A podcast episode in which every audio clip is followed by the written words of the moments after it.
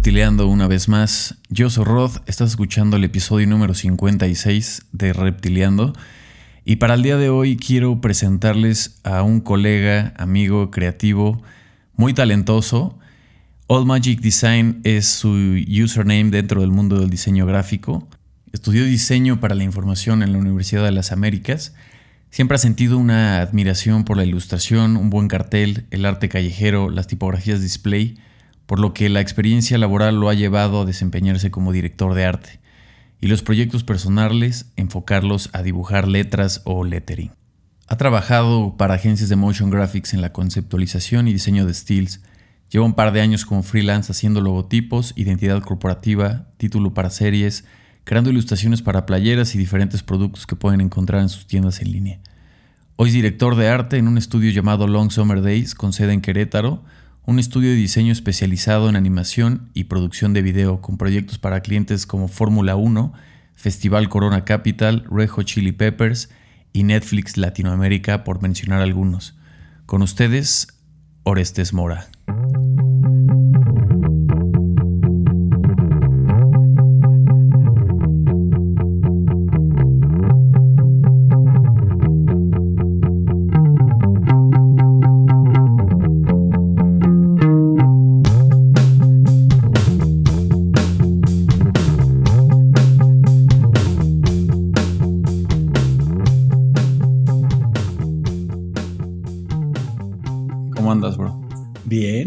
Gracias a ti por invitarme. Eh, y pues emocionado, nervioso por hablar de, la única cosa que sé hacer. Eso, ¿no? Pues qué, mejor, qué mejor que nos tocó ahorita. Oye, hermanito, pues para entrar en contexto y que la, que, la bandita se empiece a familiarizar con, con tu trabajo y con tu forma de pensar, creo que siempre es importante como platicar de dónde venimos y este, creo que ese, eh, me gustaría que nos contaras cómo, cómo fue tu infancia, dónde naciste eh, y qué, fueron las cosas que te fueron llamando la atención, por así decirlo, introduciéndote a una vida eh, visual. pues empecemos por mi infancia, que fue en la Ciudad de México.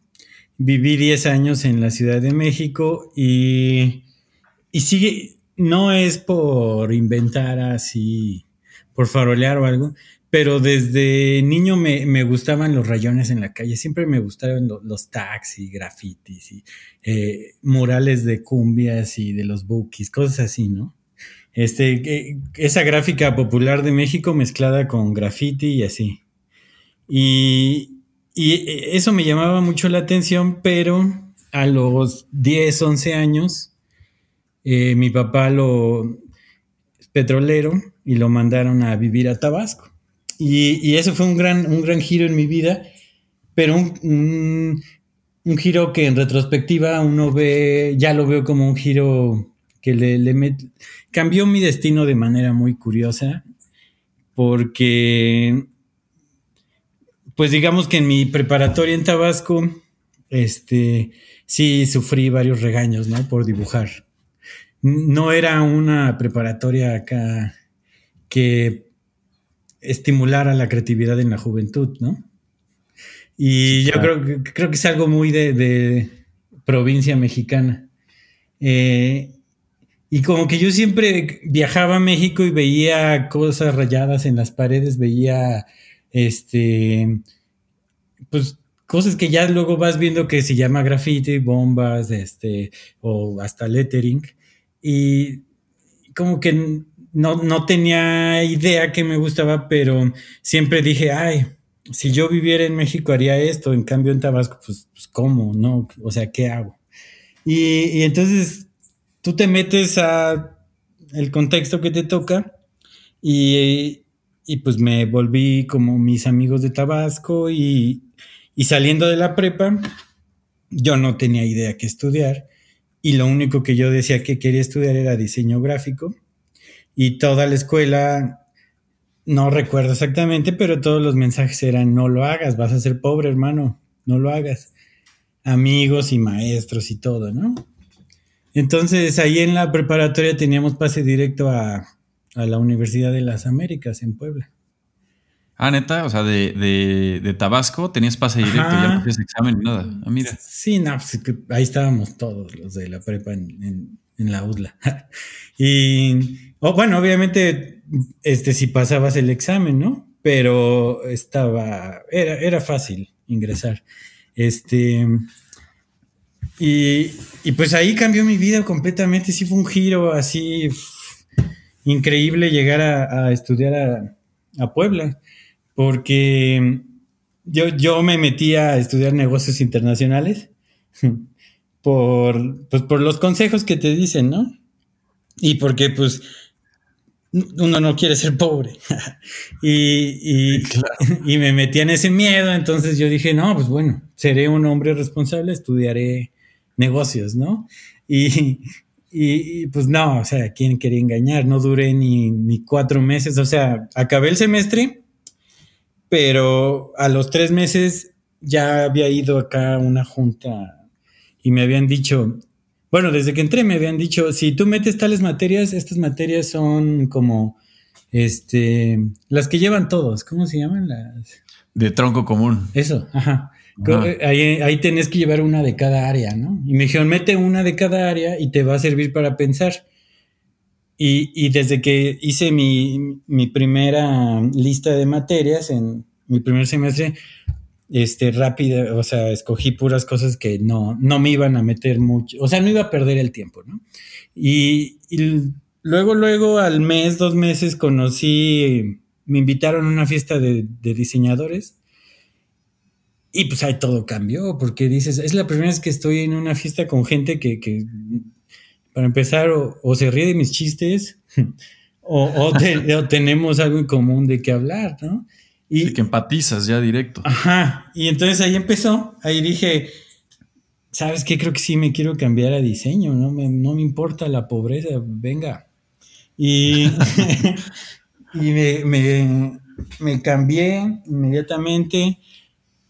Y estuvo padrísimo porque luego, luego, mi primer semestre ahí conocí a gente que todavía es mi amiga, o sea, gente, muy buenas relaciones y, y de esa universidad, este, lo que con lo que saco yo y lo que yo creo que muchas personas sacan es de mi generación, porque pues es lo que conozco, eh, es que qué bonito que esa gente que conociste en la universidad al final se vuelve en relaciones para toda la vida. No tanto laborales, pero entre nosotros nos inspirábamos, entre nosotros ya ubicabas, no, este, este chavo es muy bueno, voy a pegármele si quiero aprender a editar videos, si quiero aprender a animar y así, ¿no? O, este chavo ilustra bien y tal y tal y, y ya.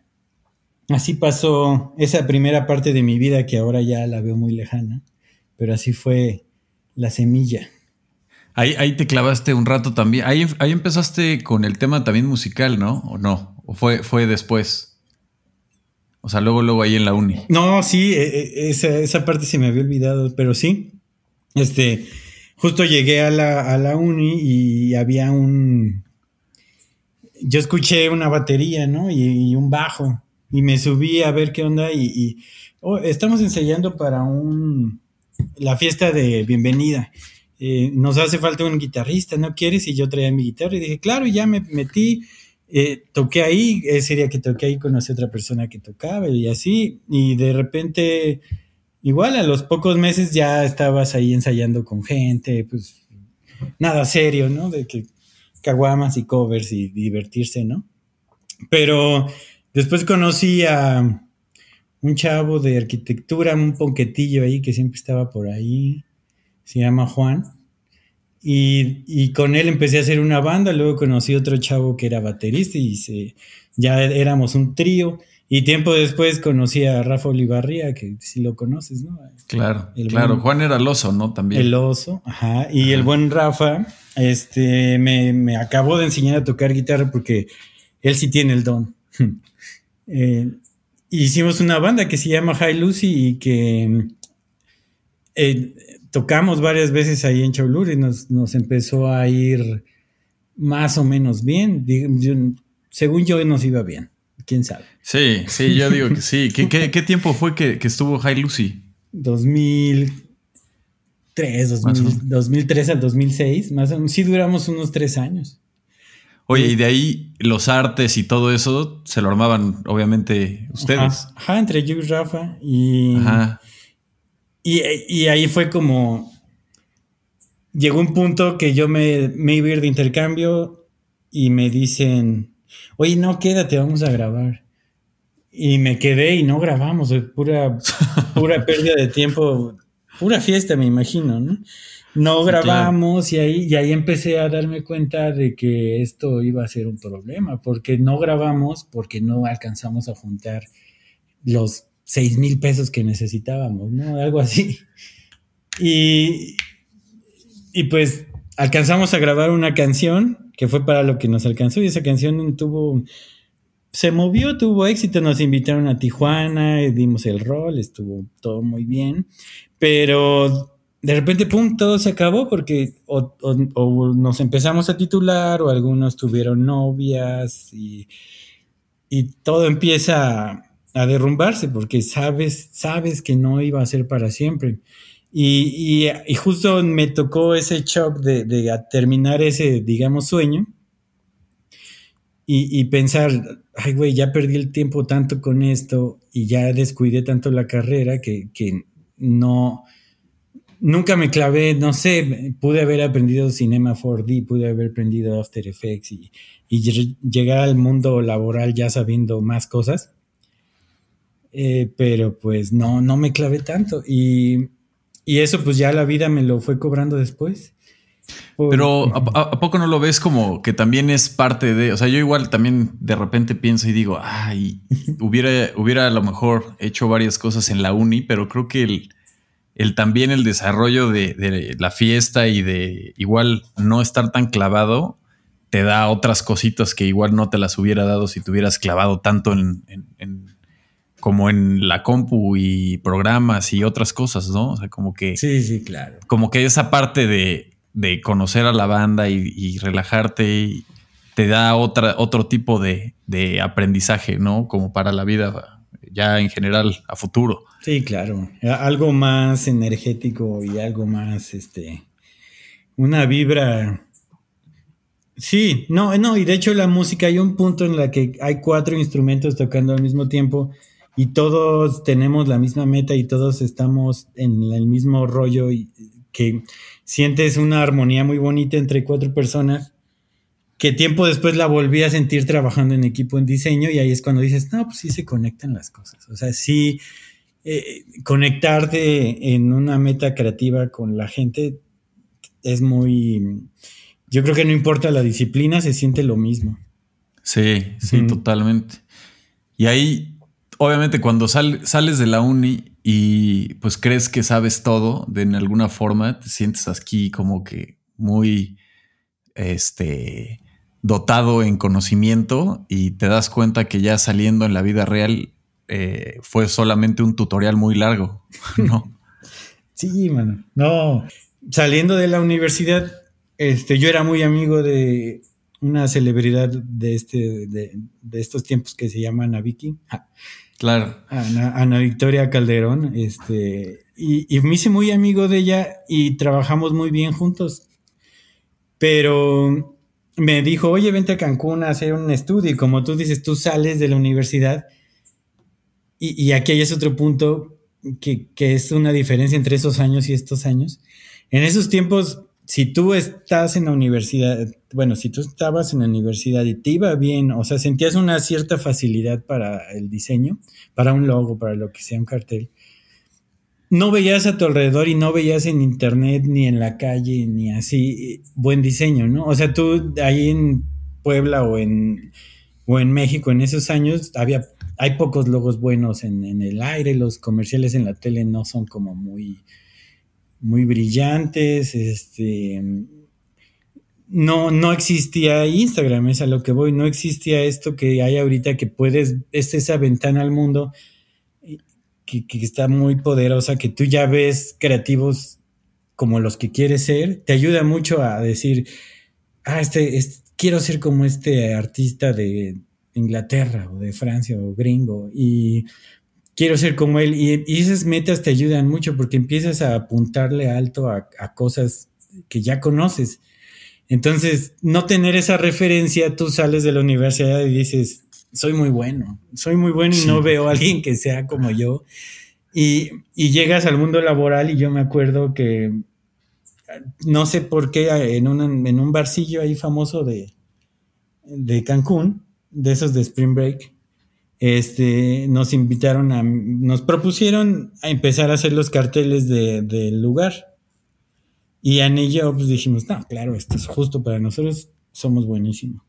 Este, lo empezamos a hacer y lo primero que nos dijo el cliente, que era un, gringo que sabía cómo funcionaba el negocio, fue, esto está muy, muy artsy.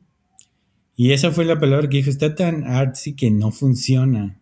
Y nosotros, ah, ¿Cómo no va a funcionar? No entiendes. Y ahora Se que. ve bien, está cool. Ahora que lo pienso, pues no, o sea, si tú estás en un spring break y quieres ir a emborracharte, no, no funciona. y tenía razón el señor. Y, muchas cosas así que, que empiezas a, tropezarte y empieza la vida a ponerte en, en, tu lugar. Y de repente Ana Vicky me dice, oye, ¿sabes qué? Yo creo que soy artista, no diseñadora. Y yo, ah, y dije, bueno, no, no importa, yo trabajo con esto y, yo me hago cargo de los clientes, pero pues no, o sea, tal vez ahorita hubiera podido resolverlo, pero en ese entonces no, no tenía la capacidad.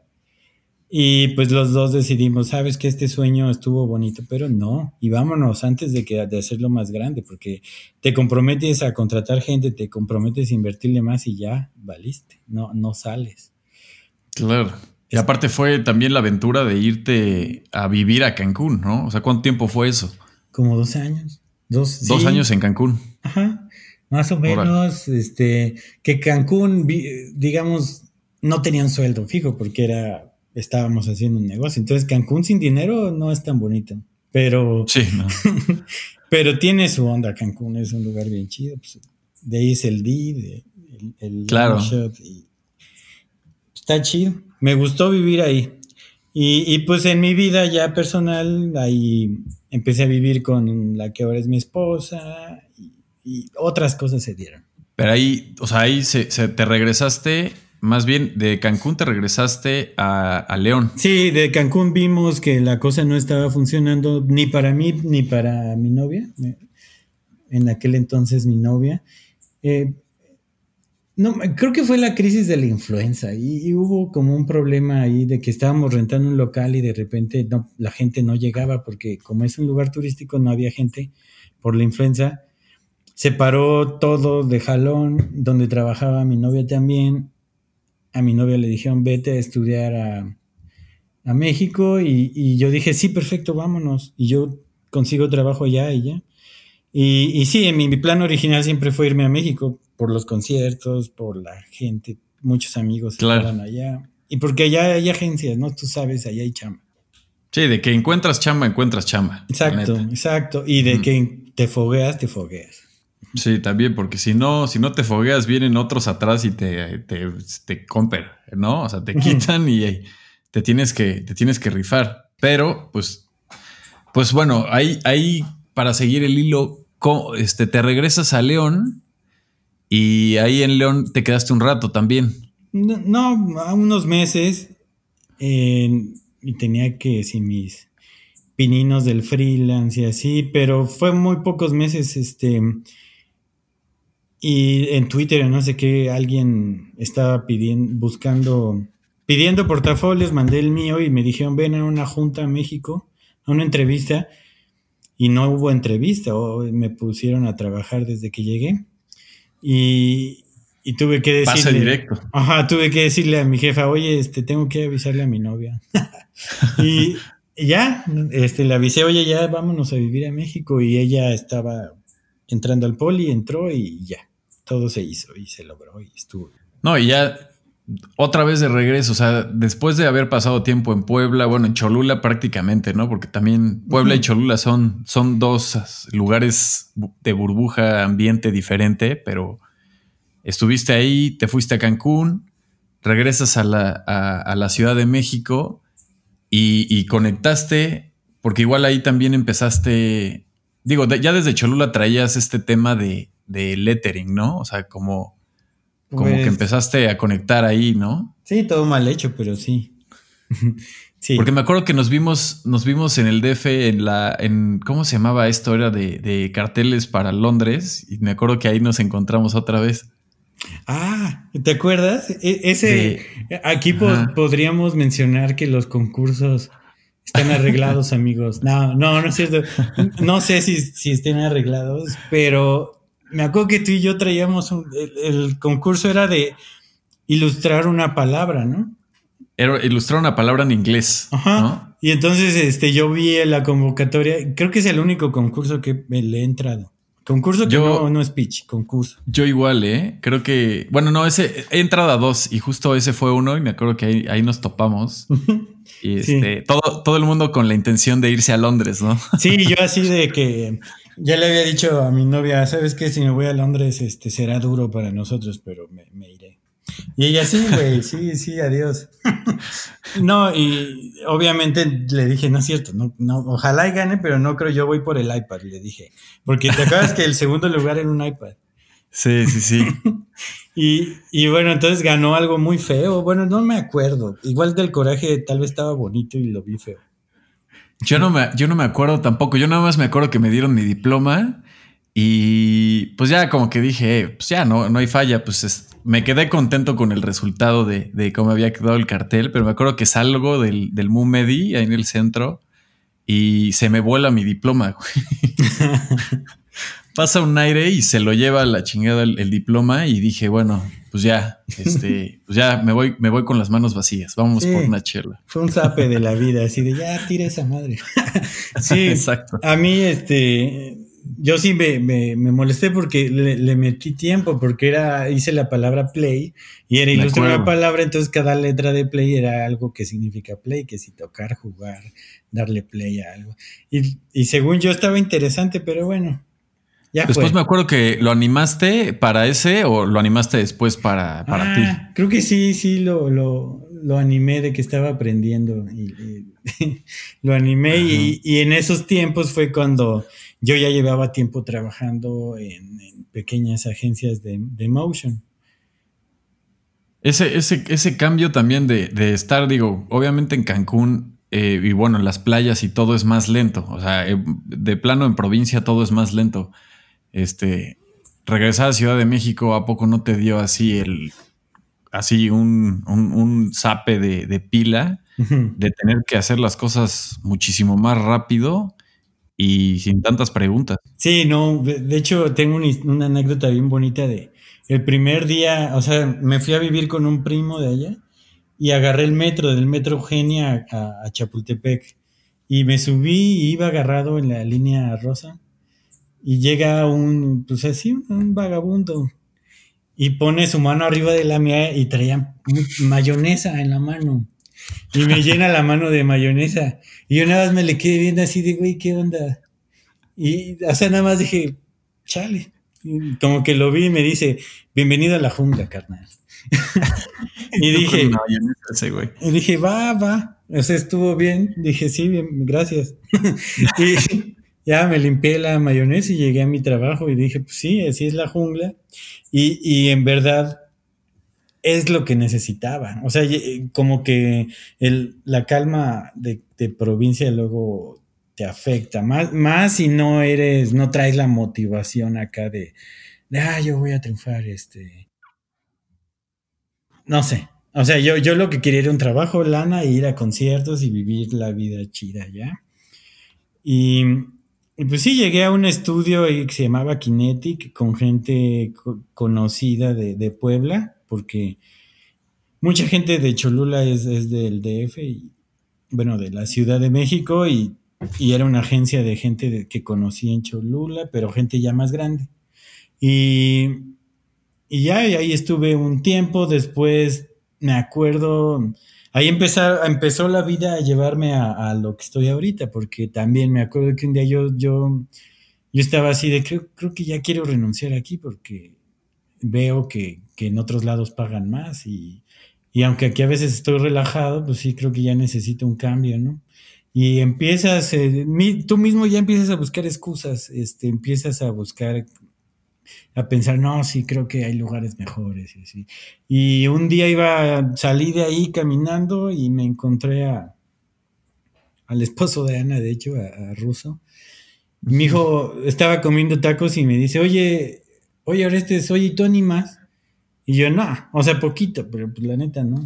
Me dijo, es que en mi trabajo están buscando. Y dije, ah, pues dile. Y ya me mandó un mail, me, me hablaron, fui y ya también nada más dije, oigan, ya voy a renunciar, ya tengo este trabajo y ya no hubo problemas. Me fui al otro trabajo y, y ahí ahí empezó, ahí marqué mi destino, porque en ese trabajillo que era en un lugar que se llamaba Rancho, este, no me la pasé muy bien, que digamos, pero ahí conocí gente muy, muy chida, este, como trabajaban para cerveza indio, todos los viernes llevaban unos cartones de indio y, era muy padre toda esa, cómo se armaban los cotorreos los viernes y, pues un amigo que se llama Quick me dijo, oye, este, tengo un amigo que se llama Paco y tiene su estudio, se llama Crude Ladies, deberías verlo. Y, ya, no sé por qué, no, no sé si algún día nos vimos en, algún lado y me lo presentó. Eh, y, pues tiempo después renuncié ahí a Rancho por, por problemas este, de, que, de ambición, de que tú quieres más, ¿no? Me salí, estuve... Problemas de ambición. Sí, que luego es un problema, ¿eh? Pero bueno. Sí, sí, sí. Mm, este... Estaba muy padre ahí el ambiente, pero me salí, no, me acuerdo, era un, fue un problema ahí de sueldo, ¿no? Este, estuve de freelance un rato y ahí fue cuando ya empecé, dije, no, sí me gusta el lettering y empecé a ver cursos, este, en internet, que no, no sé si no había tantos como ahorita, pero ahí empezaba el boom, era el año más o menos 2013, 2014. Este, obviamente ya había, pero no es como que doméstica y así ahorita, ¿no? Sí, había, igual era YouTube y a lo mejor de los de Skillshare por ahí seguro ya estaban, ¿no? sí, ajá, y hice dos, tres cursos y empecé también a eso. Este, y un día, no sé por qué, este, me, acabé en una junta, en una entrevista ahí con Paco en Crude Ladies y entré a trabajar ahí a Crude Ladies y ahí estuve como dos años casi hasta el 2000, mitad del 2016 me parece, no, no sé si es exacto, pero fueron como dos años. O un año y cacho. Pero eh, no sé, yo en tiempo laboral es como años perro, porque tú dices un año no es nada, pero no, sí, ¿no? O sea, como que un año en un trabajo es, es, aprendes mucho. Sí, y se pasa, se pasa también, parece que lento, pero en realidad se te pasa rapidísimo también. Sí, ajá, y, ahí ya es donde empecé a, tener clientes un poco más serios, porque pues Crudele hacía cosas más serias y, y pues ya ahí te vas fogueando, pero también ahí fue, ahí me entró la noche oscura del alma, digamos. Me, ahí fue cuando dije, eh, sí está padre tener un trabajo, pero empiezas a ver, ahí, ahí ya era el boom de Instagram para mí. Empiezas a ver tanta gente así desbordando talento en Instagram que dices, ah, tengo, quiero, quiero ser parte de esto, ¿no? Quiero entrarle a esto. y, y, empecé a, distraerme, empecé a decir, ah, quisiera ser freelance, pero lo que quiero es tener mucho tiempo para estar solo conmigo mismo y trabajar en esto. O sea, en la ciudad es mucho relajo y, siempre hay algo que hacer y como que no, no encuentro tiempo para, para mí. Ahí yo no tenía ni logo, yo no, había hecho muchas cosas y, y pues eh, Paco en Cruel Ladies decidieron irse a Querétaro y empezamos a trabajar a distancia. Y ya trabajando a distancia llegó, llegó el problema para mí. Ya fue insostenible trabajar porque estás en tu casa, estás dibujando y dibujando y, te piden cosas y no sé, te distraes. Y luego eran cosas medio serias. Y, como que ahí ya sentí la necesidad, ya después de unos siete años de estar en diversos trabajos, ahí ya sentí la necesidad de estar solo un rato y de sufrirla. O sea, yo no me, me hice freelance diciendo voy a ser rico, soy mi propio claro. voy a ser mi propio jefe, la voy a romper. No, siempre fui un poco más este, realista en ese aspecto y, y dije, basta, basta cabrón, porque no, voy, no va a haber quincenas, va a ser difícil y no es como que yo tenga este, la mejor habilidad para tratar con el cliente, que sí, sí la, no, no es como que no la tengo, pero eh, no so, conozco gente que por cosas no tan buenas te, consigue buenos, o sea, buena paga, ¿no? Claro. Y yo sí, siempre fui un poco temeroso para cotizar, siempre era, uff, me probaban un logo de 12 mil, ¿no? Y era, uff, y, como que ves que otras personas vendían paquetes de branding a 40 mil y tú, ay, no sé qué estoy haciendo. Eh, o, no sé, eh, bueno, me falla eso, pero eso lo vas puliendo. Lo vas puliendo y vas perdiéndole el miedo y le empiezas a agarrar el verdadero valor a tu trabajo y eventualmente ya lo cobras, ¿no? Pero en ese entonces yo no sentía que engañaba al cliente cobrando mucho, ¿no? Entonces yo cobraba lo que yo decía, lo que yo sentía viable. Y me, me lamenté así y esos años dije, no, pues estar pagando renta en México y ser freelance y aparte con tantos conciertos y tanta fiesta y tanta gente que conozco acá, creo que es momento de regresar un rato a, a León. Para ese entonces mi novia ya había acabado su carrera, entonces los dos dijimos, vamos, ella se fue a Tabasco un año y yo me vine a León. Este, y ya aquí en León, este, pues empecé, pagaba una renta accesible y, y ahora sí estuve solo, yo conmigo mismo batallando con la soledad y, y tú crees que lo tuyo es la soledad hasta que llevas meses solo, seis meses solo, sin ver a nadie ni hablar con nadie, porque vivimos por aquí en un cerrito donde la gente a mi alrededor es muy adulta. No, no tengo amigos, ¿no? Y no hice amigos en León, pero porque no lo busqué. Te clavaste también en tu burbuja. Ajá, como que yo vine en el plan de voy a hacer este, voy a ver qué soy, porque no sé qué soy. Hago mucho, hago logos, hago hago carteles, hago web, que eso es lo que nunca debía hacer, creo. Web. es que web que es peligrosísimo, ¿no? Ah, web es un peligro porque puede que compres tu plantilla, plantilla, de WordPress, le pongas un logo bien bonito que hiciste tú y la dejes muy bien, pero a los seis meses te piden mantenimiento y tú ya, ya me pagaste, ya se acabó esto. No hay mantenimiento. No, sí, es que. Y ya te metes al WordPress, lo arreglas, te sales. Y otra vez a los seis meses, oye, es que no hay nadie que me ayude. Entonces también es difícil escapar del web. Y, sí, sí, sí, sí. Y no, no lo volvería a hacer. Este. Pero pues uno se vuelve mercenario del diseño, haces lo que te dé dinero, ¿no? Y, y pues ya al mismo tiempo em, empecé con mis pininos, luego dije, no me gusta mucho llamarme, o sea, mi nombre, o sea, sí me gusta mi nombre, pero en la vida real, pero no quiero ser orestesmora.com. Entonces, em, me puse a buscar nombres también para abrir la posibilidad en el futuro ser algo, crecer como una agencia o algo. Este, y entonces, como varias de mis redes era OM Design en Facebook, en no me acuerdo dónde más. Este, y dije, ah, pues vamos a empezar de esto. De OM Design tengo que sacar dos palabras que sean OM y dejarlo en OM de las iniciales. Y, después de varias, de estar como meses inventando palabras, inventando combinaciones, creo que la segunda que escribí fue el Magic Design y dije, ay, no, qué básico. Y, me puse a buscar y a buscar más y al final regresé a eso y dije, me gusta, está, está simple, está bonito mi nombre Oreste suena como Old y Mora no, no suena como Magic, pero me gusta mucho lo de Magic.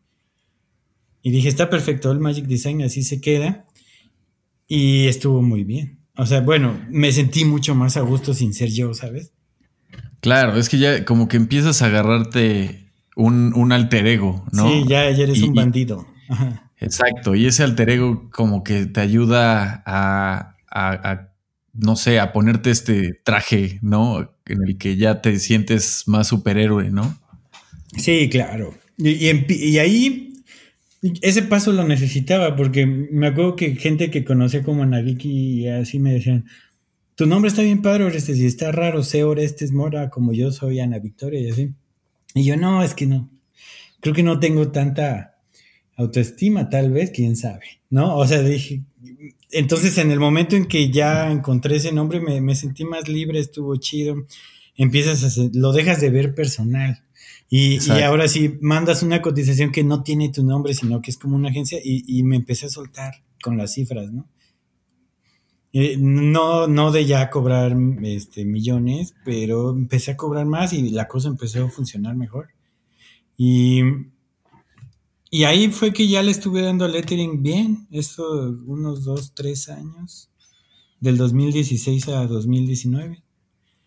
También ese, como que en ese momento también supongo que el haber trabajado de lejos te empezó a dar como ese flujo de disciplina creativa para estar como chambeando desde tu casa porque no es, no es tan fácil, se escucha muy cómodo que la banda que, que a lo mejor es más de oficina, que no tiene un trabajo creativo, lo meten a su casa como que dicen, no, ¿cómo es posible? Está cabrón, ¿no?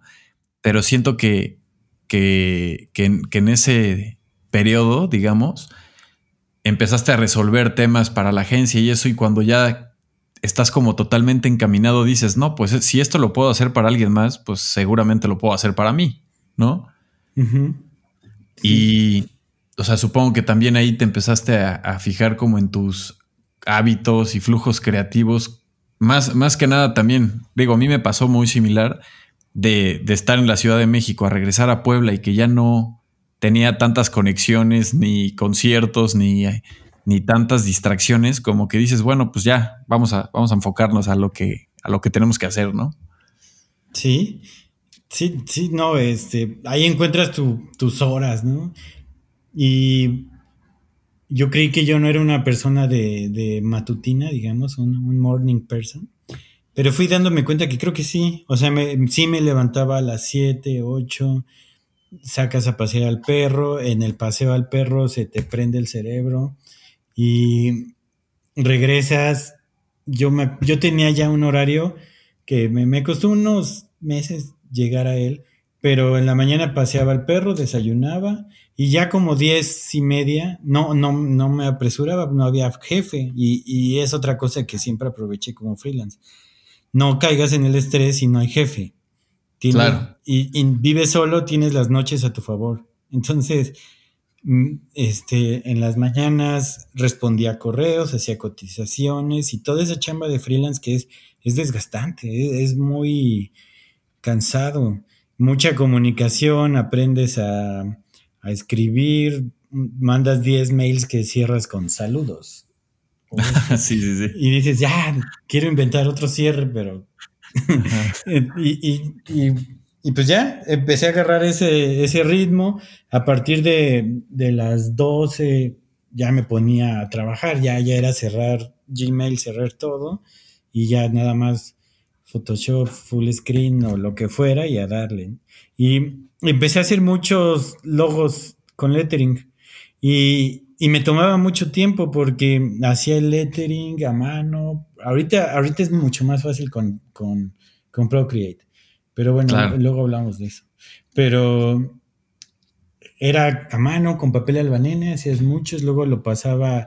Ah, otra cosa que, que fue un cambio en mi vida así de cambió mi vida fue el momento en que me pude comprar una Cintiq en el momento en que me compré una Cintiq, como que yo siempre tenía esa traba de dibujas, le tomas una foto, lo pasas a Illustrator o a Photoshop, ahí lo limpias un poco con tu Wacom, pero nunca tienes el trazo natural, el trazo caligráfico dentro de Photoshop que, lleva tu, tu boceto un paso más allá, ¿no?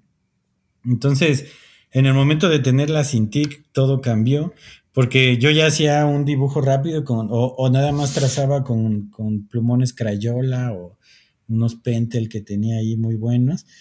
Lo pasaba a la Cintiq, lo hacía enorme, lo limpiaba, lo ordenaba, hacía mi retícula y a bocetar y ahí como que ya los bocetos me empezaron a salir más limpios y el negocio de los logos con lettering empezó a andar. Y, ya con el tiempo vas agarrando mucha maña de, vectorizar, este, muchos detallitos ahí, este, que antes, o sea, cuando empieces a hacer lettering, este, tú puedes regresar a, tus sketches de un año antes y dices, qué bárbaro. Eh, la facilidad de hacer bocetos este, aumentó increíblemente y también la posibilidad de hacer ilustraciones, que es algo que siempre he querido hacer, pero nunca me he atrevido. Eh, todo con la Cintiq se me empezó a dar y todavía sigo usando esa Cintiq. Este, y donde creo que fue el mayor progreso es en, la parte más aburrida del lettering, que es vectorizar.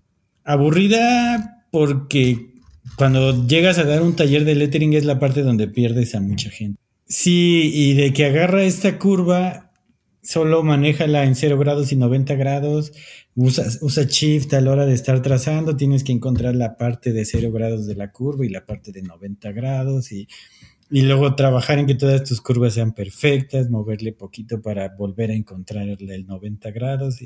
Y, pues hay unas mañas que vas agarrando. Y esa, esa, parte es la, que más te deja, porque yo, yo empecé a hacer un, bueno, ya de, de, ver a este, clases ya, ahí ya había visto cursos con Martina Flor, con Matt Bergotis, con Nada más. Me, metí un curso con Gabriel Meave. Eh, te fuiste con los grandes directo. Sí, bueno, yo creo que todo el mundo debe de tomar un curso con Meave, ¿no? Eh, sí, sí, sí, aunque, aunque a mí yo entré al curso y era con plumilla este, caligráfica, era de inglesa.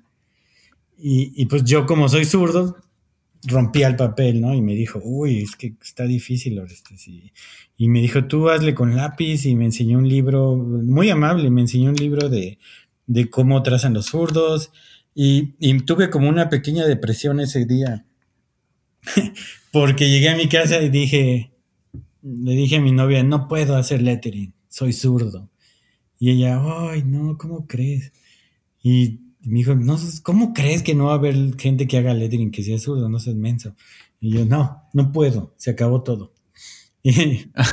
Y, no, y al otro día fui y como que me, llevó unos plumones, Gabriel, este, y aparte yo, yo, llevé unos plumoncitos y como que ya empecé a lograr hacerlos finos y gruesos y ya, ahí, de todo aprendes. Eh, es muy bueno meterse a cursos que no, o sea, ahorita con el COVID pues solo hay doméstica, ¿no? Pero es muy bueno meterte a cursos, conocer gente, yo creo que te enriquece mucho. Y, y sí, Martina Flor, ese curso de Martina Flor en doméstica, yo creo que todo el mundo lo debería tomar, está increíble. Y otros en Skillshare, el de Matt Bergotti estaba muy bueno y así. Y no me acuerdo en cuál fue, pero explican, o sea, tú trazas este fondo blanco y trazas con negro y ya acabas tu lettering, ahí lo, mejoras. Luego ponle el fondo negro y, pon tus letras en blanco y dices qué terrible es, qué, qué feo contraste porque están muy gruesas mis letras, los delgados no se notan. Y empiezas a, ese yo creo que es el mayor, la mayor enseñanza que te dé el lettering, ver entender la importancia que hay del espacio positivo y el espacio negativo. O sea, no solo importan tus letras, importa todo el espacio que está entre ellas y alrededor de ellas. Y, y, eso te ayuda mucho a sofisticarte como diseñador, porque eh, creas curvas bonitas y figuras preciosas y, y, empiezas a volver tu trabajo más simple, más sofisticado. Y, también al mismo tiempo de, ver los espacios negativos y, todo el vacío que generan tus letras y, pues errores de que en un espacio tienes mucho aire y en el otro no y así. Al final si lo trasladas a composiciones de cartel o de cualquier tipo de diseño gráfico, ya mejoraste, o sea, de, de solo trazar lettering, ya sabes ya empiezas a dominar la composición, el balance, el contraste y, todo eso que después, ahora que hago, me alejé un poco del lettering por otras cuestiones, pero ahora que solo hago dirección de arte, ya ves cosas. O sea, yo, ya me enseñan una composición mis compañeros de trabajo y les digo, ya pásamelo así, está bien. Y ya luego, luego ya sabes cómo balancear, cómo equilibrar, cómo centrar, a qué palabras darle jerarquía y todo se te facilita. O sea, si, si eres un diseñador que tiene la inquietud, o sea, que tal vez no te guste mucho el lettering, pero tienes la inquietud de, de ser bueno o de llegar a ser director de arte o de ser bueno en el sentido de crear carteles, este, no sé, diseño para video en general, diseño con tipografía. Inténtalo, inténtalo aunque sea un año el lettering y tal vez no, no lo estés subiendo a Instagram o algo, pero inténtalo y vas a ver cómo tu ojo empieza a ver cosas que antes no veías. Y, y, eso es, yo creo que eso es lo más importante del lettering. Como, como pues la, tipografía, ¿no? O sea, la tipografía en general, cómo es el centro del también, o sea, es, es, uno de los valores más fuertes del diseño, ¿no? O sea, de, pues es la palabra que, va a ocupar el mensaje, ¿no? Entonces, sí.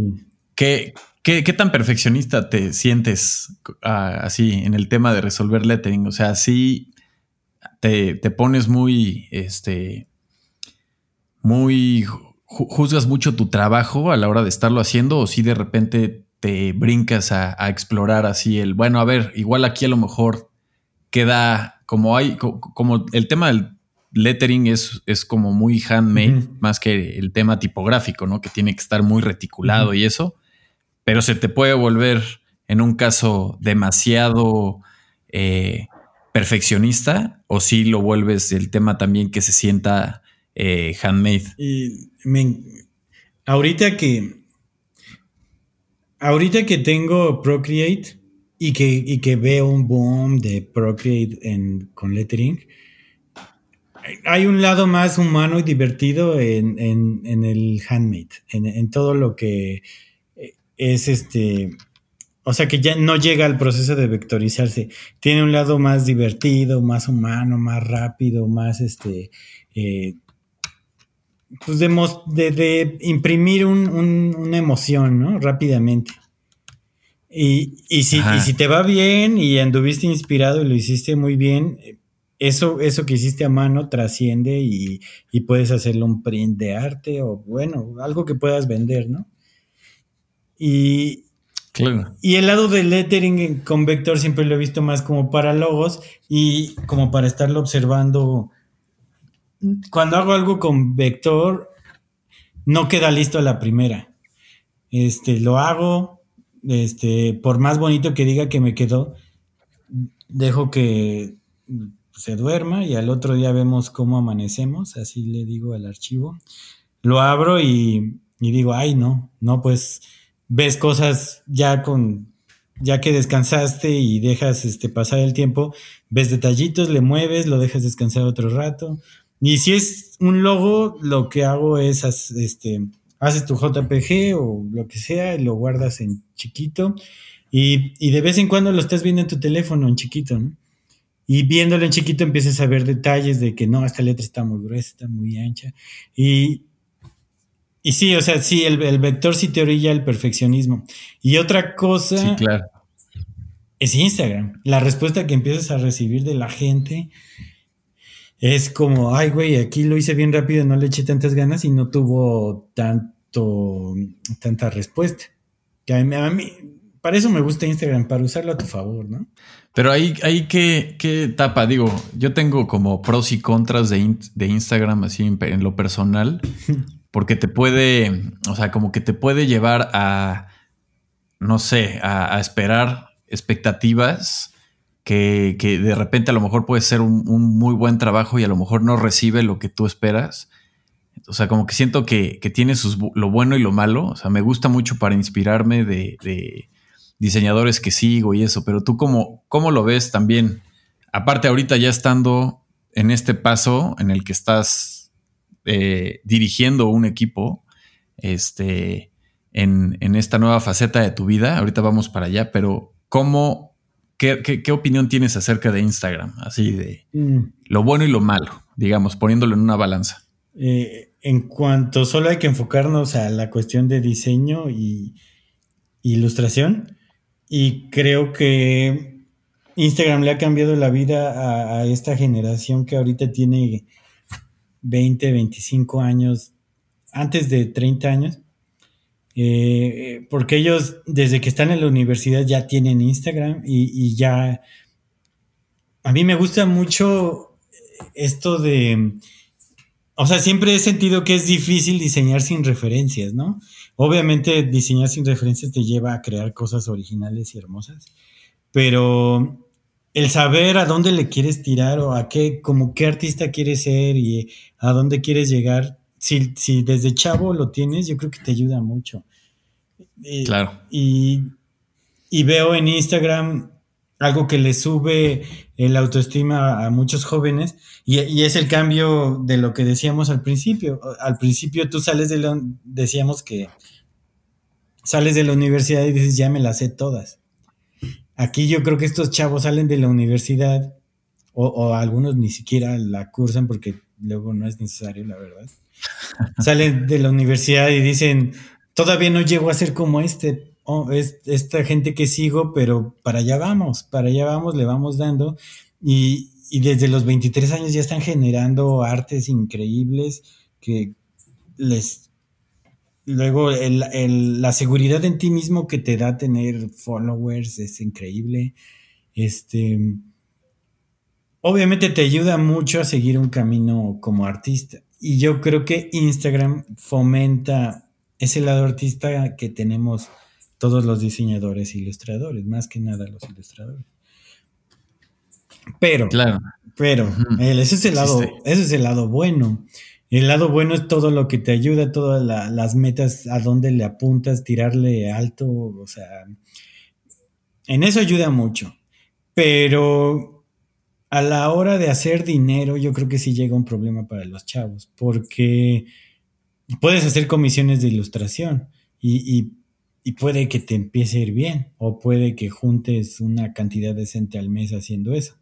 Y más si tienes una facilidad de de ventas, de palabra, de, la autoestima es muy importante, todo llega a eso, ¿no? Pero eh, al momento de trabajar en equipos o para cosas comerciales o ya estar en una agencia de algo, obviamente tienes que abandonar tu estilo y tienes que poder ser tipo un camaleón que se adapte a, diferentes referencias, a diferentes conceptos y más que nada, yo veo a, muchos chavos que sí les cuesta agarrarle la onda con conceptos. O sea, que, hacemos la investigación para empezar un proyecto y, y, me empiezan a entregar el trabajo y es como, es que aquí solo veo tu estilo, pero no veo que refleje lo que queremos reflejar con el video.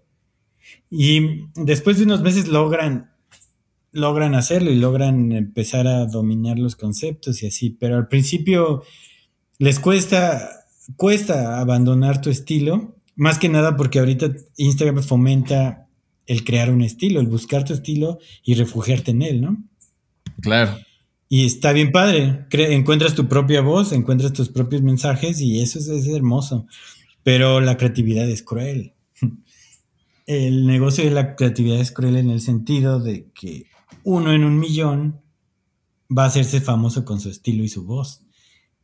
O no sé qué opines al respecto de esto. Sí, sí, creo, creo lo mismo. O sea, creo que eh, se me hace muy interesante encontrar tu estilo, aparte de que se me hace también muy difícil. Creo que es, una podría ser la opción de, a base de copiar y copiar y copiar de varias, eh, no sé, inspiraciones y de ahí empezar a ponerle ya tu personalidad, ¿no?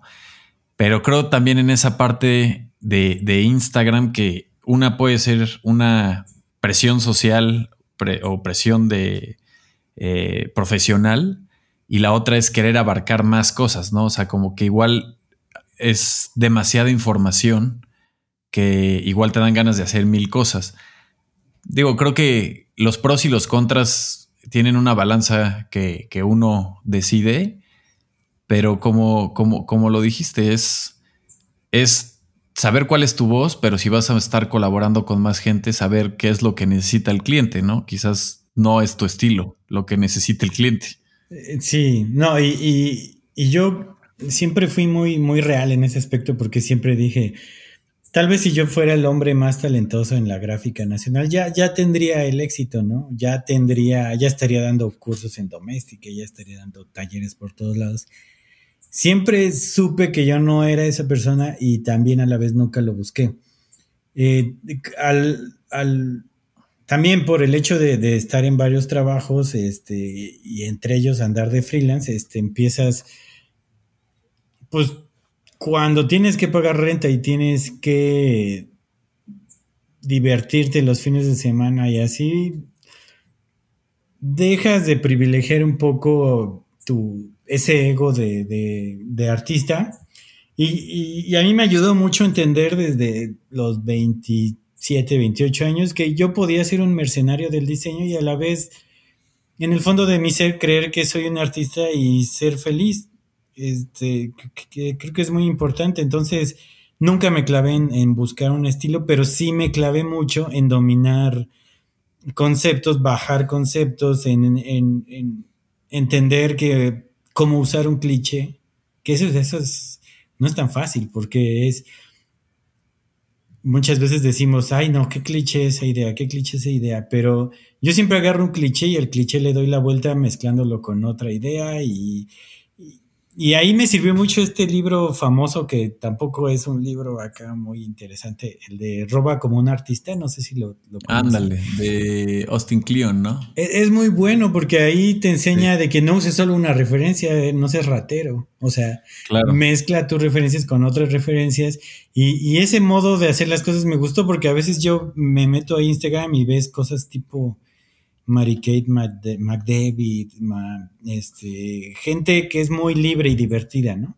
Y dices, hoy quiero hacer algo libre y divertido, me voy a, inspirar en ellos, hago un moodboard y a la vez, ya que voy a la mitad, quito el moodboard, hasta lo borro muchas veces y ya desde aquí adelante estás tú solo, muévelo a como tú te sientas cómodo y resuélvelo, ¿no?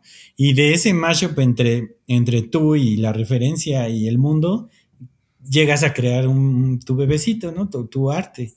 Y, así, así me fui, me fui formando yo. Y entonces yo siempre he usado Instagram en la manera, digamos que hago algo divertido y veo cómo funciona, pongo un logo serio que me costó luego más trabajo y le va más, más le va mejor, recibe más engagement, lo divertido que el logo, pero el logo te dio mucho dinero y el lettering divertido, tal vez hiciste un print y vendiste poquito, pero no te dio ese dinero. Entonces, yo ahí fui viendo y fui midiendo este, qué me da dinero y qué no me da dinero. Y, me empecé a enfocar solo en lo que me da dinero, que era logos con lettering y, y acompañarlo con branding. Este, y a la par, como estuve siempre en agencias de, de motion, siempre me estuvieron llegando freelance de que videitos, este, leer un guion y hacer ilustraciones. Eh, desde el 2012 he hecho eso y, creo que aunque no era mi... Nunca salí de la universidad diciendo, ay, yo quiero dirigir videos. No, pero el, el, camino del dinero y la vida y el negocio me fue llevando a eso.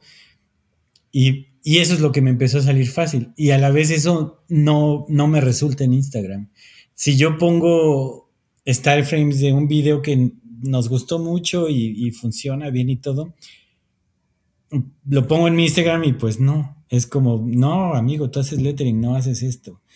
Y, y esto me ha llevado a abandonar un poco Instagram porque entiendo y lo respeto, entiendo el medio y respeto que la gente quiere ver tu arte y que en, este mundo tan globalizado todos vemos diseño comercial y nadie quiere ver eso. Sí, y es el tema también de, ver tu arte y lo quieres ver, lo, o sea, el, público te lo quiere pedir de manera constante también. Ajá.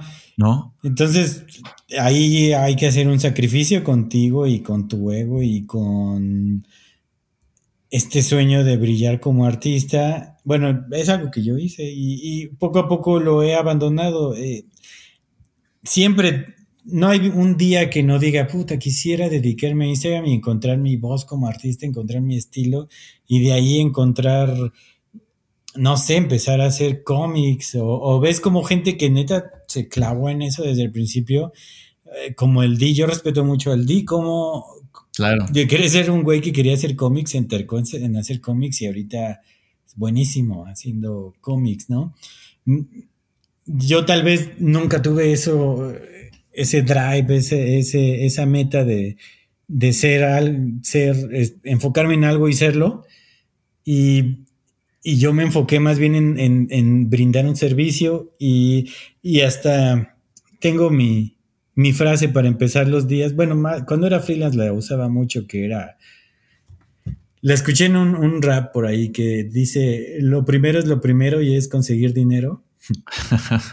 Esa es mi frase, porque llegas, empiezas a dibujar y te pones a hacer cosas que dices, no manches, esto va a estar padre, lo voy a subir a... Si todo el día le doy a esto, lo subo a Instagram en la noche y va a estar chido. Y me acuerdo de esa frase de lo primero es lo primero y tienes deadlines, tienes un cliente que ya le dijiste que le ibas a dar algo, hazlo. Ah, y ya después haz tu Instagram. Y, y pues, no sé, tal vez fue por motivos personales, de que me iba a casar, las rentas, de, que empiezas a ver lo caro que es la vida y dices, quiero, no, no me quiero sacrificar en... Tal vez es el trauma que me, ahorita me doy cuenta de que me insertaron en la prepa de que no iba a ser rico, ¿no?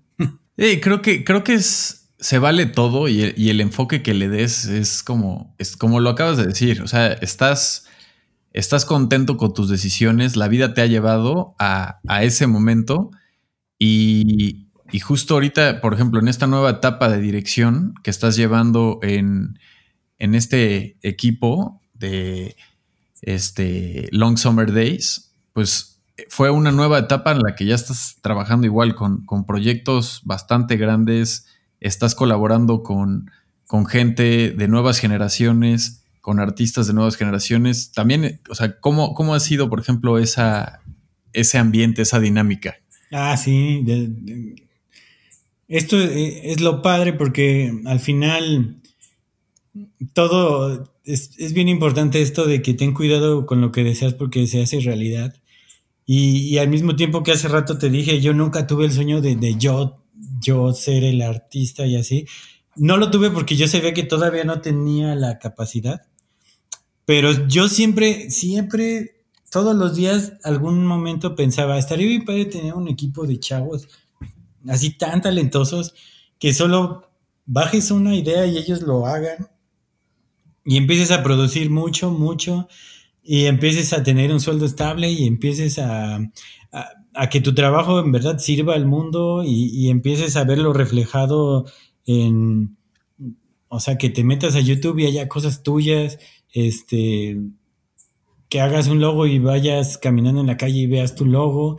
E, esa parte siempre me, motivó, siempre dije, me gustaría, me gusta decorar el mundo capitalista, me, interesa. Y, a la vez no es que soy un, me encanta el capitalismo y el sistema, claro que no, tengo muchas broncas en ese aspecto, pero mi, mi sueño real siempre ha sido poder tener conocer a la gente adecuada, que... Eh, porque pues muchas veces como freelance te encuentras haciendo todo, ¿no? Animando, imprimiendo, todo y dices, es que no, a mí me gusta que la gente que es buena para algo lo se dedique solo a eso y tener una cadena de trabajo en el que cada quien es bueno para algo, todos nos lo repartimos y creas productos hermosos simplemente eh, porque repartiste bien el trabajo. Y, y eso es algo que diario, diario pensaba y, y, tal vez lo deseaba y así. Y, y pues una vez, aquí en León, con los pocos amigos que he tenido en León, intenté hacer una agencia. Este, eh, yo le dije a, un amigo, tú vende, a otro amigo, tú saca fotos, eh, otro que era muy bueno para vender, tú acompáñame a juntas y yo solo me dedico a diseñar y ustedes, me ayudan con todo lo demás. Eh, ese sueño nunca, nunca se logró porque pues, la gente no tiene las mismas ganas de hacer lo que tú y a la vez la gente quiere la misma cantidad de dinero que tú cuando tú hiciste todo y empieza a ver eso desigual y, y en todo ese tiempo yo solo pensaba, No, lo que yo necesito es encontrar a diseñadores chidos que les pueda delegar trabajo, porque creo que delegar es la clave, ¿no? Y sí, también, también saber delegar está, es difícil, ¿no? O sea, saber delegar. E, es, difícil y es algo eh, que, Instagram no te da. Eh, ahí de los contras de Instagram. Pero es hermoso también, si también delegar te da algo. Y entonces, yo ya estaba desapegado de, de, de mi, de que el sueño fuera mío solamente. Yo, yo lo que quería es una vida estable, haciendo lo que me gusta y así. Y, y, cuando yo ya estaba en el momento más harto, tuve una junta con estos chavos y les dije, ¿saben qué? Aquí se están cumpliendo sus prioridades y sus deseos, pero no el mío. Y creo que yo me voy a dar un tiempo para pensar esto. Y todos, no, acabamos de empezar, es un, rentamos un local, ¿cómo te vas a ir? Y yo, no, sí, creo que sí me voy a ir. Y, y aprovecho lo que he trabajado, úsenlo para pagar este mes. No estuve ni un mes. Y, les dije, ¿saben qué? Sí, es que esto no me está latiendo, ¿no? No va, para allá no va lo que quiero, bye. Y en ese momento, llegando a mi casa, me habla este, un amigo, Roger, de Long Summer Days, y me dice que ahí se conecta lo que te mencionaba de Paco. Long Summer Days es un estudio de Paco Francisco Quiles, que trabajaba, yo trabajaba con él en Crew de Ladies en, México, él se fue a Querétaro, dejó de existir Crew de Ladies y fundó Long Summer Days. Yo no estuve en... A todo se volvió a conectar. Yo no estuve en ese proceso, ajá, pero pues como que siempre tuvimos relación. Con Roger trabajé muchas cosas, este, freelance, y y pues me habla Roger y me dice, oye, hay un pitch, o bueno, ya estamos, tenemos cosas que trabajamos con Netflix Latinoamérica, y ayúdanos con un pitch, ayúdanos a diseñar algo, creo que era de Colosio, y dije, sí, claro, me interesa, y el tema de esto de Colosio me gusta, o sea, me gusta ese diseño como serio, y mm, ah, como con tintes políticos y así, me, siempre me ha agradado. Y lo hicimos, creo que eso no ganó, no, no quedó. Y, me dijeron que no lo habían usado, que no se había publicado. Y yo dije, no, pues ya, ya valió. Y creo que una semana después ya me hablan, eh, me habla Diana, que es la project manager de ahí, la, producción, y me dice, oye, ayúdanos este, a, a, estar diseñando videos para este canal de YouTube. Eh, que es el de Netflix Latinoamérica, ayúdanos a, diseñar y, pues yo encantado, yo dije, qué padre, es justo lo que estaba deseando, obviamente no les dije a ellos nada, yo, yo me mantuve frío así de, ah, claro, sí, ¿no?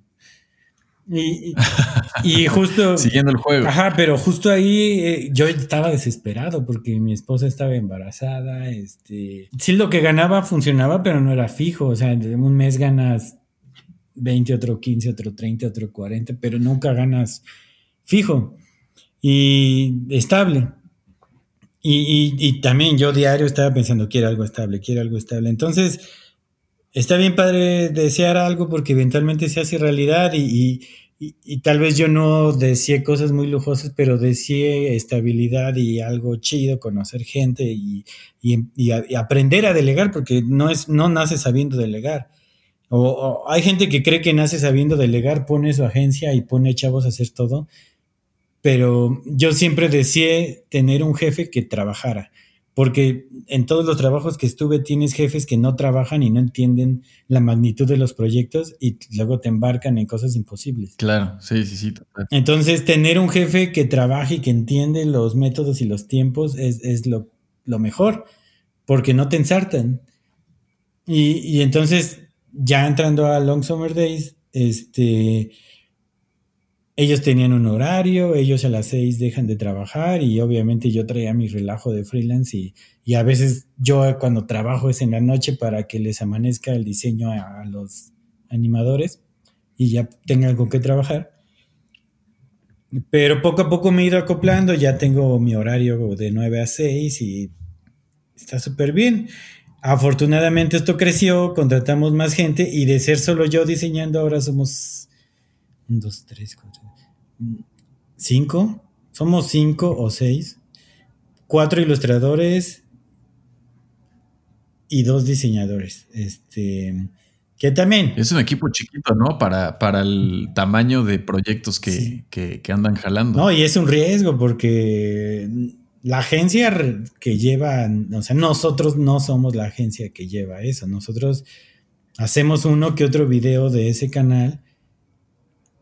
Y yo creo que la agencia que hace eso no tiene idea de, lo, feliz que nos, nos hace delegándonos esos videos. Este y, lo padre que es poder meterte a Instagram. Bueno, poner una vacante que te respondan muchas personas, poderte meter a Instagram y, elegir al mejor y al que más te podría ayudar, yo creo que es un lujo, un lujo que, siempre deseé y, que hace poco pudimos hacerlo, recibimos, este, pues, creció la cantidad de videos que teníamos que hacer pusimos una vacante, mandaron muchos porque ahorita con el COVID yo creo que la cosa está dura.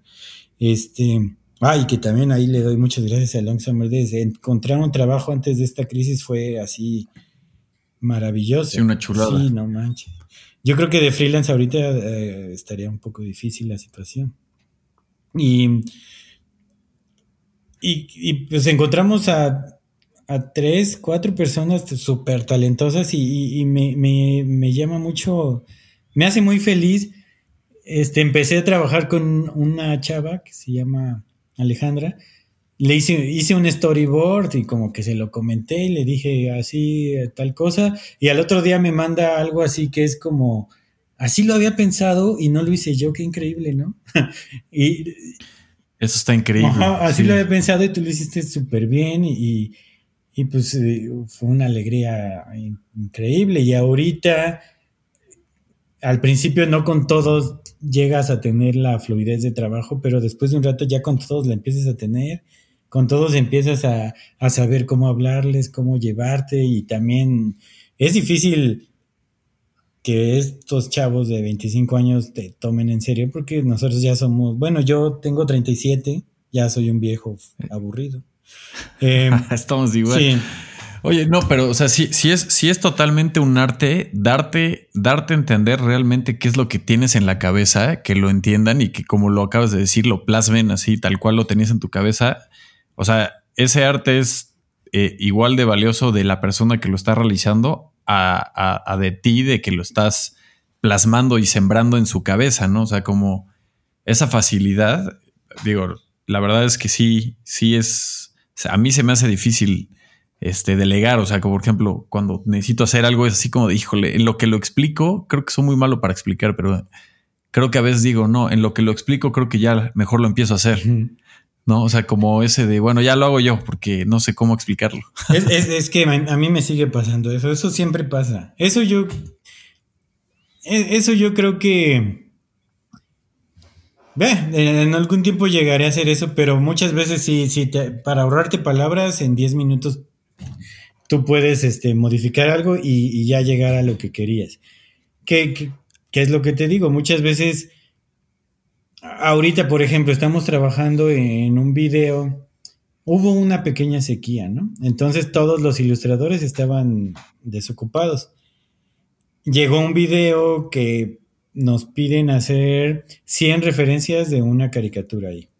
Este, y yo dije, en lugar de hacer un conteo normal que diga 1, 2, 3, 4, 5 al 100 y ir nombrando la referencia, estaría bien chido ilustrar una que otra referencia, ¿no? Y, tenía a los cuatro diseñadores, digo, ilustradores disponibles y nos los puse a, les di la lista, bueno, ellos vieron la lista en el guion y dijeron, me late esto, me late esto, no me late esto. Y de, esos 100, agarramos, no sé, 30 ilustras, 30 cosas a ilustrar. Agarramos una tipografía, agarramos este, el diseño con el que venden la tipografía, este, y nos basamos en eso. Al principio hasta se parecía mucho a la referencia, tienes que irte alejando de las referencias. Y ya después de varios, ya dices, no, esto ya no es la referencia, ya es lo nuestro. Se parece la referencia porque es la tipografía, pero ya es lo nuestro. Y, y ahorita me sorprende eh, demasiado que de cuatro ilustradores yo junto todo en un Illustrator, le pongo la misma paleta de color, el mismo grueso de strokes, este, lo mismo todo, todo elimino lo, como que sus, lo que varía y lo uniformo. Y me parece increíble que de cuatro personas puedes lograr que parezca que lo hizo una persona y y pues tienes 30 ilustraciones en dos días, que si una persona las hace solo, pues se muere. O sea, nadie hace 30 ilustraciones en dos días y con ese nivel de calidad. Sí, sí, sí, sí, no, es, es, esa, es la magia de la colaboración. Ajá, y, me, me parece increíble. Obviamente, yo sé que estos chavos traen el talento que yo a esa edad no, no tenía. O sea, trabajo puede llegar la hora de, los de los shoutouts con un chavo de 23 años que se llama Vitasi Art. No, es un monstruo. Ese chavo ilustra increíblemente y rápido. Ah, eh, ah, por edad me voy a ir. Hay otra chava que se llama Warrior, Warrior Artist. Igual, tiene un estilo más, este, más kawaii, más suyo, más muy suyo. Este, también es increíble. todos tienen su peculiaridad. Y hay otra chava que se llama Angélica Alarcón, que también es muy diferente a ellos dos, pero también tiene un toque increíble, muy único. Em, Pepe, creo que él se llama Pepi Loops en Instagram. Y también él, es, él está más enfocado, se ve que creció eh, más dentro del mundo de la animación. Y también, o sea, al momento de ellos ver cómo, cómo es la línea y, irse entre ellos acoplando, este, sí, es increíble el talento. Yo sí digo, yo no podría hacerlo, la verdad. Y, y, entonces yo lo complemento con lo que sé hacer, que es este distribución tipográfica, manejo de negativo, este, usar bien cada tipografía, separar bien los caracteres, pues no hacer aberraciones tipográficas y ya que, uno cree que es fácil no hacerlo, pero lo ves en todos lados, ¿no? Y... Claro. Y ya. Qué, qué, qué, chido está eso de, de, tener ese equipo de trabajo con varios artistas diferentes, cada quien con su propia visión, estilo y personalidad, y al final en equipo desarrollar un proyecto en el que todos estén contentos, ¿no? Sí, no, y yo creo que para ellos esto es así unas ilustraciones normal ahí, ¿no? Pero pues a mí me parece increíble eh, juntar todo y, y pues yo, esto es, todo es efímero en el diseño, ¿no? No hay cliente que dure toda la vida. Entonces, creo que lo estamos sacando el provecho que, que debemos. Creo que mm, está importante ver porque el canal de ellos se vea bien y siempre darlo todo, pero más importante en el fondo, estamos trabajando para nosotros crear un equipo que eventualmente se va a separar, luego se va a volver a unir, pero todas las relaciones de trabajo que tengas en el diseño yo creo que son para toda la vida. Con todas las personas que compartes trabajo, eventualmente te pueden pedir un freelance o tú a ellos o no sé. También por eso creo que está bien estar cambio cambio de trabajo si estás en agencias en, el DF, porque conoces un montón de gente que después agarras con los que mejor te llevas y puedes hacer lo tuyo. Sí, yo lo he visto muchas veces eh, de todas estas amistades y gente con la que colaboras que al final en, diseño se vuelve de que casi, casi siempre con los que andas colaborando pues se, se, transmiten después en tus buenos compas, ¿no? Entonces se van volviendo tus amigos y, y como que vas tomando un poquito de cada quien y se va haciendo este mega humano que, que, que, te vuelves tú, ¿no? O sea, como que tú te vuelves todos los pedacitos de mucha gente. Sí. ¿No? O sea, es, es lo mismo como lo de copiar referencias. Yo siento mucho que que como que yo tengo partes de muchos amigos y de talentos que he encontrado en el camino que me han regalado pues su visión, su conocimiento, su amistad y todo esto y, se va volviendo como parte de ti, o sea, te vas volviendo parte, ¿no? De, todas estas personas que está súper chido colaborar y, aprenderles, porque sobre todo es eso, o sea, todos tienen algo que, pueden dar y eso, eso es lo que te transforma a ti como diseñador y como persona, ¿no? Al final. Sí, no, sí, sí. Y aquí volvemos a lo que te decía, como cuando estás en una banda y tienes cuatro personas que viven cuatro realidades diferentes, en el momento en que todos están afinados y tocando lo mismo, y sientes que se crean las armonías y empiezas a sentir unas cosquillitas en, en tu cerebro, en tu conciencia, que dicen, esto es la humanidad, o sea, la colaboración es, increíble. Eh, eh, nada, nada sustituye esto, esta magia de, juntar cuatro talentos y, y, ahorita verlo en diseño pues, también. O sea, tal vez estoy siendo más poético de lo que debería de ser, pero creo que hay que encontrarle la felicidad a ese tipo de cositas. Eh, sí. Totalmente. Está bien padre la colaboración y creo que el humano sí nació para colaborar. Sí, claro, claro. O sea, al final es eh, cuando tienes ese proyecto, bueno, ese resultado y ya es el somos, ¿no? Ya no es el, el soy, sino que aquí estamos todos y es un pedacito de todos y la felicidad igual de ese resultado, pues la compartes entre, entre todos los que no solamente lo consumen, sino los que lo hicieron, ¿no? Entonces que está súper chido esa parte. La cosa también, no hay, que también viene en el libro este de robar como un artista, no sé en cuál viene, pero es, hay que evitar ser vampiro. hay que evitar, hay que evitar agarrar y robar la energía a otra persona y hacerla tuya. Y, y bueno, también hay que alejarse de los vampiros. y ya que encontrar un equipo de trabajo donde nadie te vampirea tu energía, donde nadie te roba y te hace sufrir y donde todos buscan el bien común, está chido. Está chido y eh, en todos los aspectos de la vida creo que es lo que la humanidad debe de hacer, ¿no? Sí, al final es cuestión de probar, porque al final también creo que no vas a caer en, esa, en ese nido eh, de lujo en la primera. O sea, quizás si tienes mucha suerte, sí lo vayas, sí te vaya a tocar, pero quizás no. Entonces sí es como estar pues metiendo el piecito en las aguas y en las arenas movedizas a ver si te late.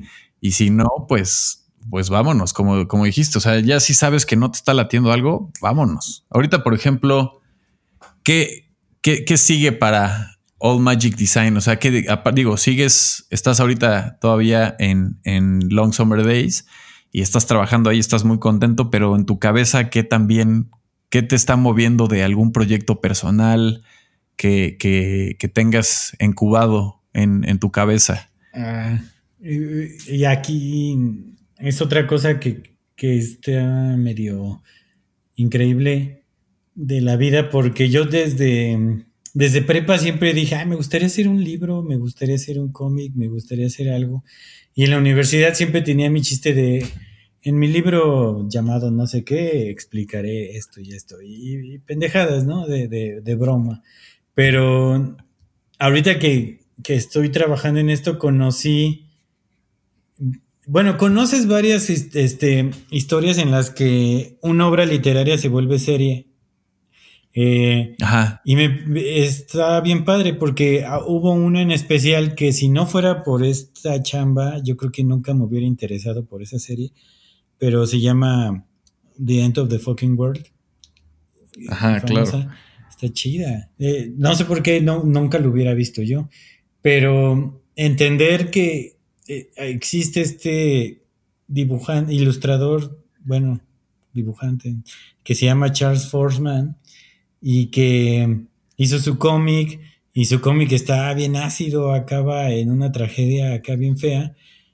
Y llega Netflix y le dice, oye, vamos a adaptar ese cómic a una serie que no acabe tan feo. Y de hecho vamos a hacer dos temporadas, no va a haber muerte del protagonista, va, va a haber dos temporadas y creo que va a haber tres, vamos a alargarlo y adaptamos tu, tu esencia de tu cómic a, una serie. Y, y, como que me interesa mucho eso, como que quiero empezar ya a trabajar en, en muchos temas de la vida que, no solamente son diseño y que pienso mucho. Hay cosas de la sociedad, de política, de los tiempos, de, de, la vida, que, que, que sé, domino y me gusta conversarlas, pero nunca las he podido meter a mi trabajo. Eh, nunca, nunca he sentido que esté bien hacer un lettering que hable de política, hacer un lettering que hable de, una situación incómoda, eh, porque no he sabido, no he sabido cómo aterrizarlo. Entonces, últimamente sí me encuentro como que escribiendo historias, como que textitos en mis libretas y, y acompañándolos con lettering y dibujitos y así. Y ahorita que, que veo la facilidad que de convivir con ilustradores, de cómo no es tan difícil crear, o sea, tienes que confiar en ti y ilustrar. Y, y como que eso es lo que quiero que siga. Quiero agarrar esa, esa espinita que siempre he tenido de no soltarme el chongo. Porque siempre he estado atado que sea al dinero, que sea tiempos, que sea clientes. Si quiero, ahora sí, si quisiera en el futuro darme un tiempo para trabajar en mí, en, en contar historias, que no solo sea diseño, sino complementar textos con, con ilustración, crear cómics, y, pues ahorita que tengo un hijo, obviamente no quiero hacer cómics para niños porque no es lo, tengo una visión más ácida del mundo como para un niño. Pero me gusta mucho este tema como personajes de 20 años, de 18 años, como The End of the Fucking World y hasta cuando salió Stranger Things como que yo dije, ay, esos morros que... Pero está padre esa historia llena de referencias de cultura pop y así. Me gusta y sí quisiera en el futuro crear una historia en la que en, sí no hablemos de nada, pero se toque todo. O sea, no, no voy a, a inventar enemigos y, y a héroes, sino algo más como de Office que sea vivir, existir y pasan cosas. Alguien dice, claro, dice como, como el, ¿cómo se llama? Como este Pipi de Frog, ¿no? Pepe de Frog. sí, está chido. Ajá. O sea, como, como, digo, igual es plasmar literal también tu perspectiva de y tu visión de la vida, ¿no? O sea, más que, más que cualquier otra cosa es decir, esto es lo que pienso y esto es lo que, y esto es lo que es. Sí, no, y como Joan Cornella y, gente que es bien ácida. Eso me gusta mucho. Este, o sea, hacer cuadrito. quisiera tener el tiempo para empezar a crear una línea y empezar a sacar posts de Instagram con comentarios de la vida actual, sin comprometerte en nada, pero crítica divertida un poco ácida y así. Y es un tono que pues hay que encontrar, hay que buscarle, pero eso es lo que me está llamando la atención. Meter historias y a la vez que, que toque cosas en común que a todo el mundo le interese y que a la vez te diga no seas tan serio. O sea, no, no te claves en, en tu opinión y en, en, en ser como Pictoline y en dar cosas serias y la ciencia y así. No, hay que relajarnos y y otro tema que veo muy importante en este mundo es algo que leí en las enseñanzas de Don Juan que me marcó mucho, que dice, eh, la importancia personal mata y llegará un día que nos arruine como especie. Algo así es, la importancia personal mata y llegará un día que nos acabe como especie. Porque lo he pensado, te metes a Twitter y ves una guerra de opiniones y, y ves cómo gente se se concentran en una opinión, se hacen grupitos, atacan a otros. Si un artista llega a cometer una estupidez, lo linchan, lo acaban, se acaba su carrera. Me gustaba mucho Louis C.K., Louis C.K. la cagó, ya no existe.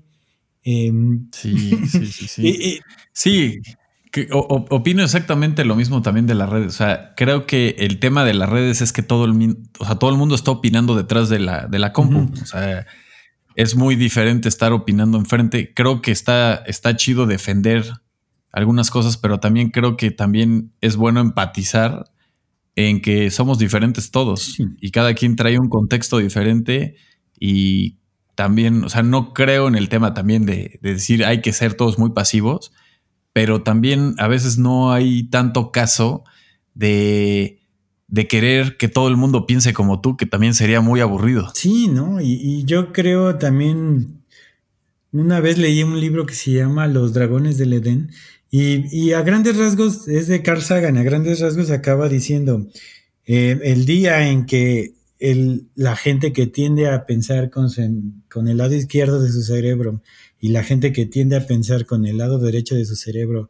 coexistan en una mediando sus opiniones y sus maneras de ver la realidad, en ese día la, la, especie humana empezará a progresar porque empezará a vivir y a crear y a, a trabajar para el bien común.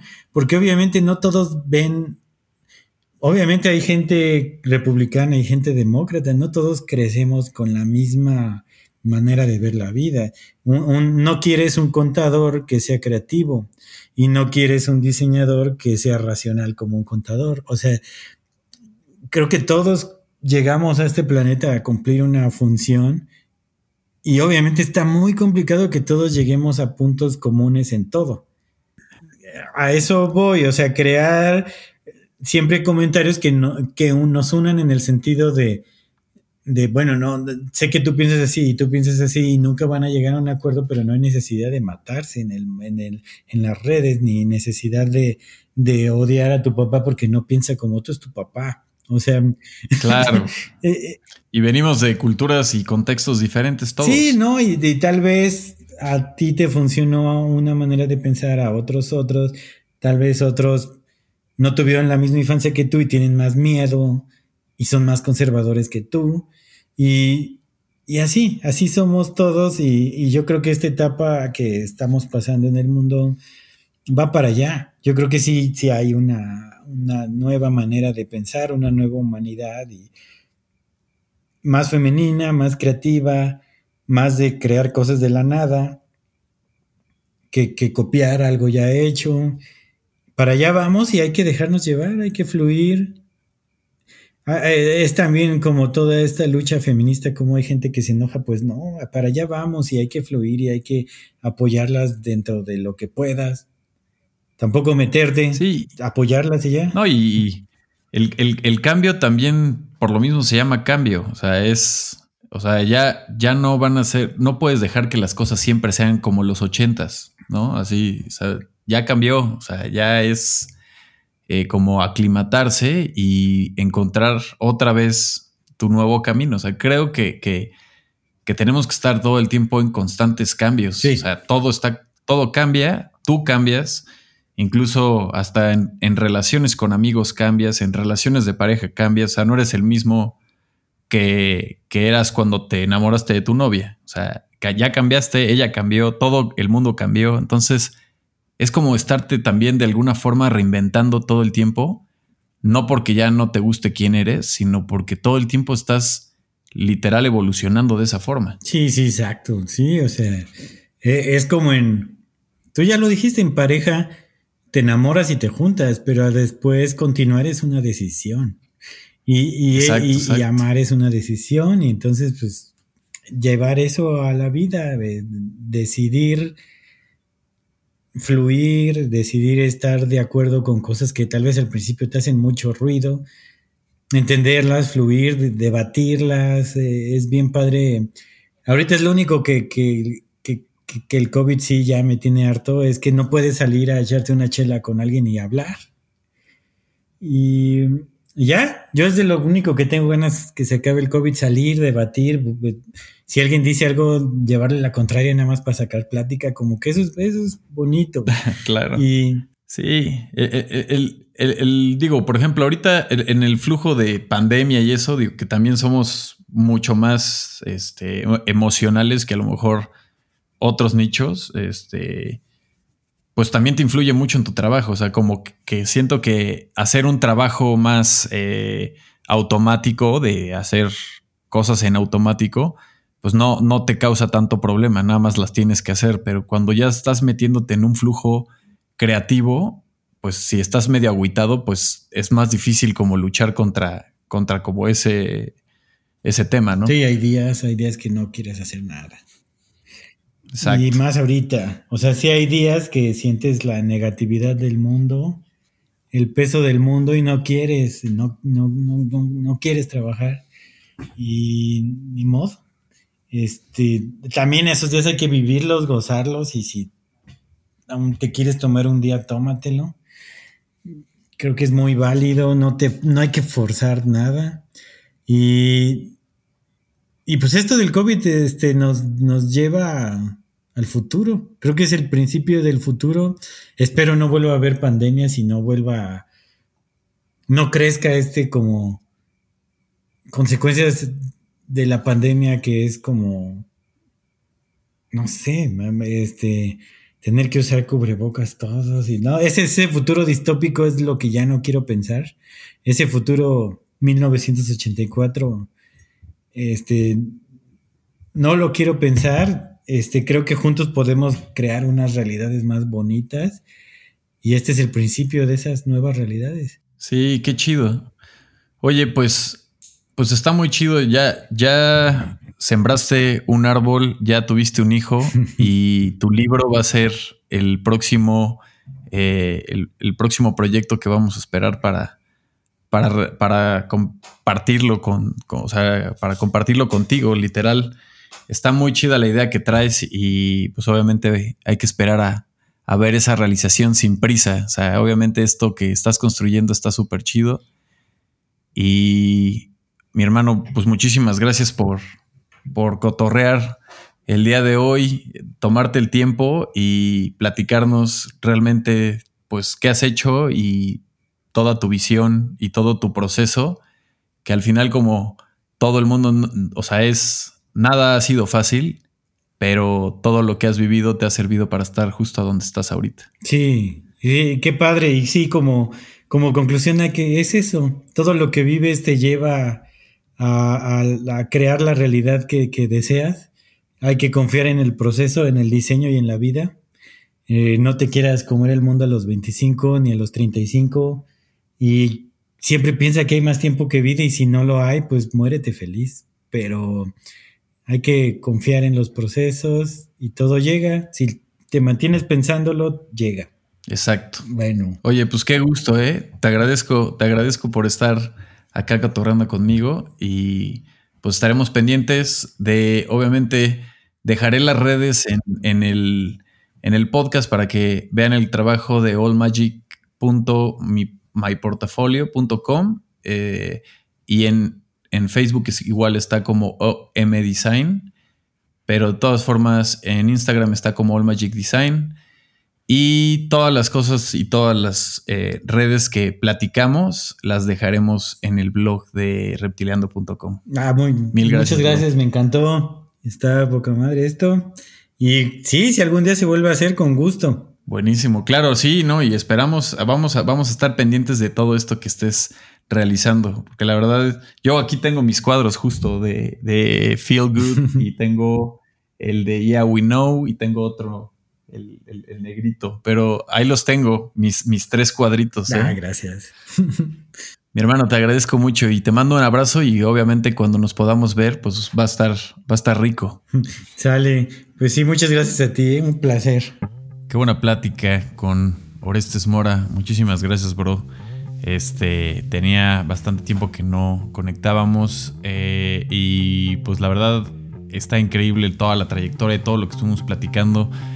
Hay muchísimas cosas en las que conectamos y seguramente muchísima gente va a conectar también con estos procesos y trayectorias de, una vida creativa. No olviden eh, buscar en el, en el blog del podcast reptiliando.com las referencias de lo que estuvimos platicando y también más acerca de Orestes y su portafolio, su trabajo y demás. También así como la plática con Orestes, también eh, han pasado otros creativos de diferentes nichos como arquitectura, músicos, fotógrafos, e incluso deportistas de alto rendimiento contando su experiencia y su trayectoria. Pueden darse una, vuelta ahí en, su plataforma favorita de, podcast para escuchar estas vivencias. Y pues estamos en más de 32 plataformas de podcast, entonces la pueden encontrar en su plataforma favorita. Si en caso que no la encuentren, pueden mandar un mensaje en redes o ya sea eh, en la página de, reptiliando.com para que se agregue a el podcast a esa plataforma. Y pues no duden en seguir las redes. Eh, en las redes se están anunciando los episodios concretivos prácticamente en las stories. Y próximamente eh, iremos en orden de cómo van ahorita eh, los episodios para tener eh, un poquito más de estabilidad de lo que va pasando en Reptileando.